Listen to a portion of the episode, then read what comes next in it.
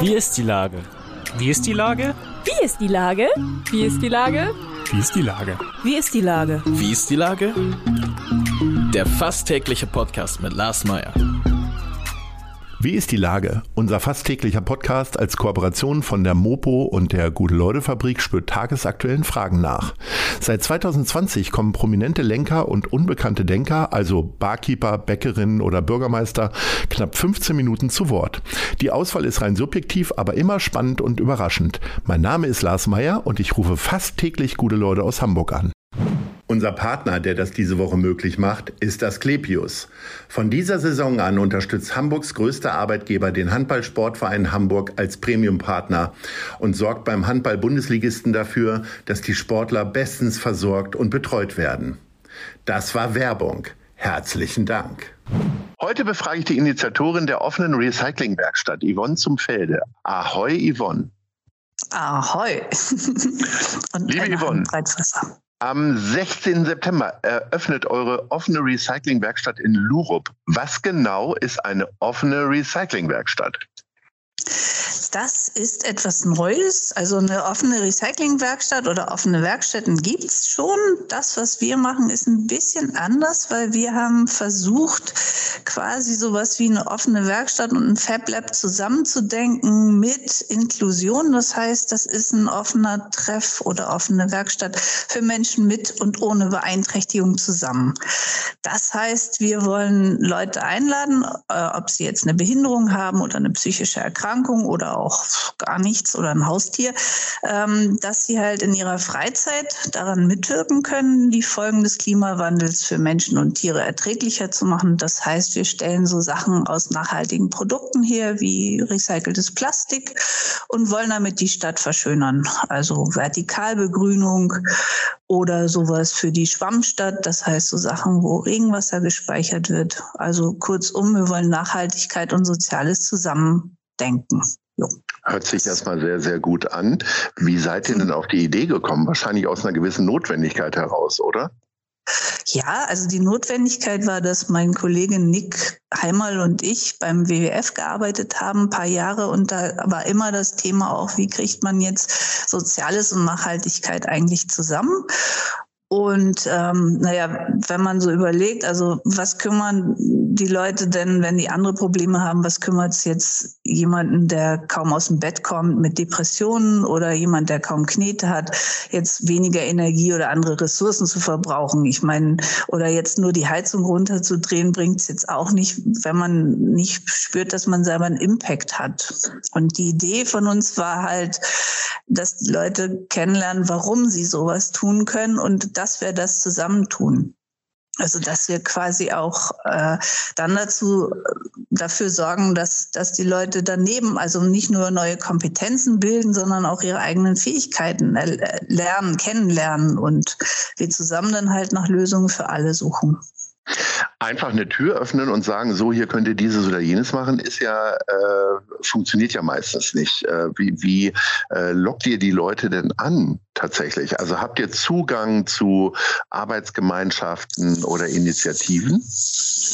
Ja, also wir kommen, äh, wir haben uns mit dem Träger Insel e.V., für den ich auch selber arbeite, zusammengetan und haben gesagt, so, das machen wir jetzt gemeinsam und das läuft jetzt unter der Flagge von Insel e.V. Die haben sich da, ähm, ja, haben das gesehen, dass es das ein gutes Projekt ist und wir freuen uns sehr, dass sie da jetzt ähm, halt auch das Ganze so sehr unterstützen und auch sehr in Vorleistung gehen.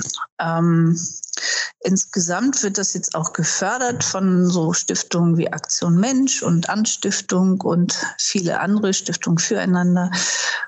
Und ja, das, das war dann so die Idee, dass wir das über einen Träger machen.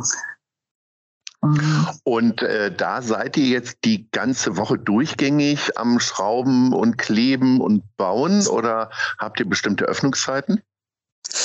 Ja, genau. Also das, was ich eigentlich sagen wollte, ist, die Leute kommen so oder so, weil wir haben eine super Ausstattung. Also wir haben ein ganzes Fab Lab mit m, einigen 3D-Druckern. Wir haben einen Lasercutter, den wir selber zusammengebaut haben. Wir haben äh, bald einen Plasmaschneider. Wir haben Extrusionsmaschinen. Das heißt, wir haben hier ganz viel, was die Leute auch so schon anzieht. Also es ist jetzt nicht so etwas, wo, wo die Leute quasi wie in einer Behindertenwerkstatt dann vorbeigekarrt werden, um ihre Freizeit zu verbringen, sondern wir haben hier richtig sexy Sachen, die kostenfrei für alle zu nutzen sind.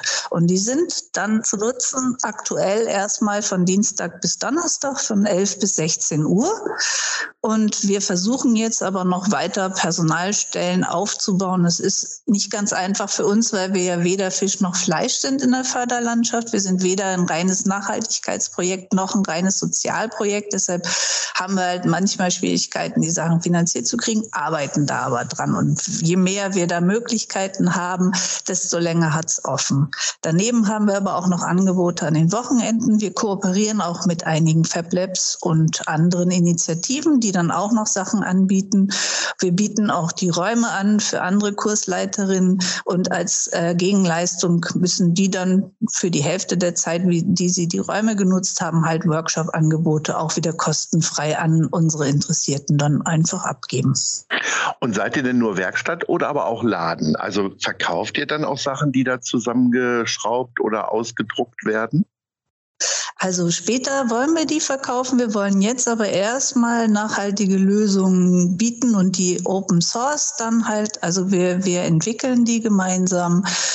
Und ähm, da sind auch der Ansatz ist halt auch ein anderer. Das heißt, wir geben da nichts vor. Wir haben zwei Schwerpunkte. Das ist einmal Barrierefreiheit und eben diese äh, nachhaltige Möblierung des öffentlichen Raums, wie es heißt, also sprich äh, Lösung zur Verschattung und zum Regenwasserrückgewinn und so weiter.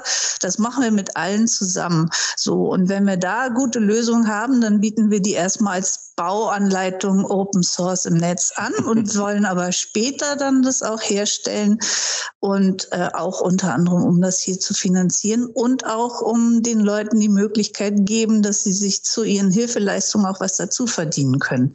Wir haben zum Beispiel eine Wachsaufbereitungsmaschine, wo Hobby-Imkerinnen ihren Wachs hinbringen können und dann können Leute, die hier sind, sich halt einen Euro oder zwei pro Wachsplatte, je nachdem, das müssen die miteinander verhandeln, dann halt dazu verdienen. Und ähm, die haben dann neue Mittelwandplatten für ihre kleinen Bienenstöcke. Also solche Geschichten sollen hier auch laufen. Aber erstmal. Hm? Du hast ja den Verein Insel e.V. schon genannt. Was macht mhm. denn der Verein sonst so? Der Verein ist äh, seit über 35 Jahren Träger in der freien Wohlfahrtspflege und ist nur in Hamburg aktiv. Und die unterstützen Menschen mit psychischen oder kognitiven Beeinträchtigungen und auch deren Angehörige, machen aber auch mittlerweile Jugend- und Familienhilfe und sind in der gesetzlichen Betreuung aktiv. Also machen quasi sehr viel.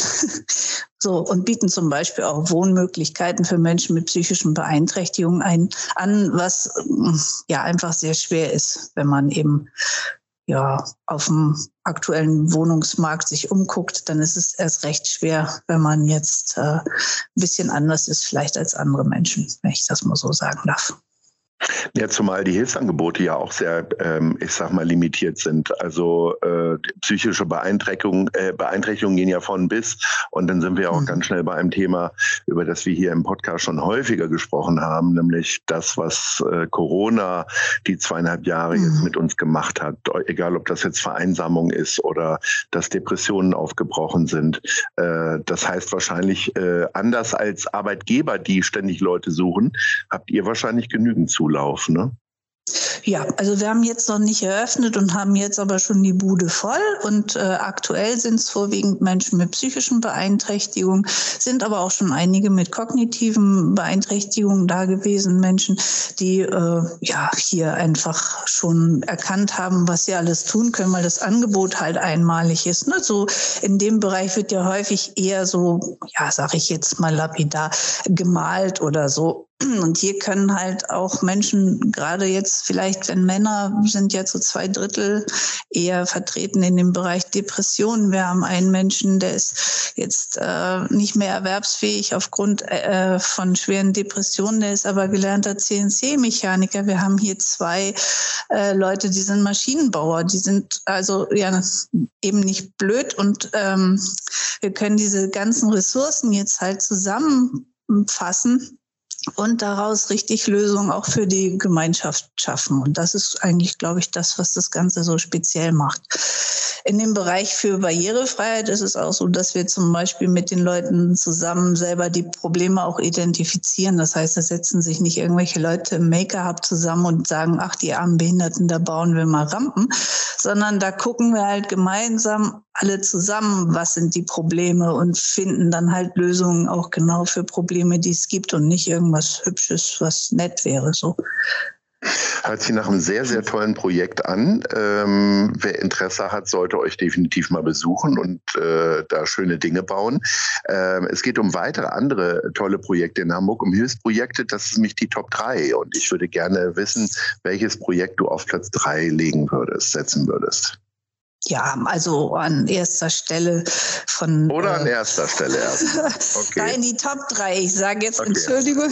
Mhm. So, ähm, da fällt mir spontan auf alle Fälle Hafen hilft ein. Also der mhm. Hafen hilft, habt ihr vielleicht auch schon in eurem Podcast Unbedingt. gehabt. Unbedingt, ja, ja. Ja, da muss ich dann gar nichts zu sagen. Die sind einfach top und machen super Arbeit. Mhm. So, was ich auch cool finde, ist Yoga für alle. Habt ihr die mhm. schon in eurem Podcast? So. Nein, nein. Nein? Also das ist äh, total klasse. Die machen so soziale Arbeit durch Yoga. Das heißt, äh, die äh, machen Yoga-Gruppen pro bono für Menschen, die in sozialen oder staatlichen Einrichtungen leben, betreut werden, beraten werden. Mhm. Also auch zum Beispiel für uns. Da mhm. können mhm. alle Menschen aus der Nachbarschaft dann hinkommen, zusammen mhm. mit auch Menschen, die eben halt betreut werden oder so und machen dann einfach Yoga. So, und dann gibt's auch die lange Nacht des Yogas und das ist alles halt ich glaube, 40 Yoga-Lehrerinnen sind dabei in Hamburg, die alle soziales Yoga so anbieten. Das Sehr schön. Jetzt bin ich gespannt auf Platz 1.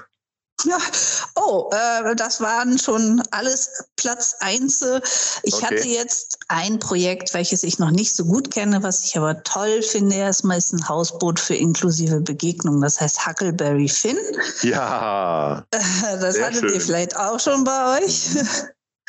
Gut, ja, das wären so meine Top 3. Drei tolle Projekte vielen. und vor allen Dingen ein ganz großartiges Projekt, nämlich mit der offenen Recyclingwerkstatt in Lurup. Yvonne, vielen Dank und ich sage Ahoi. Danke, dir auch und Ahoi. Eine Produktion der Gute-Leute-Fabrik in Kooperation mit der Hamburger Morgenpost.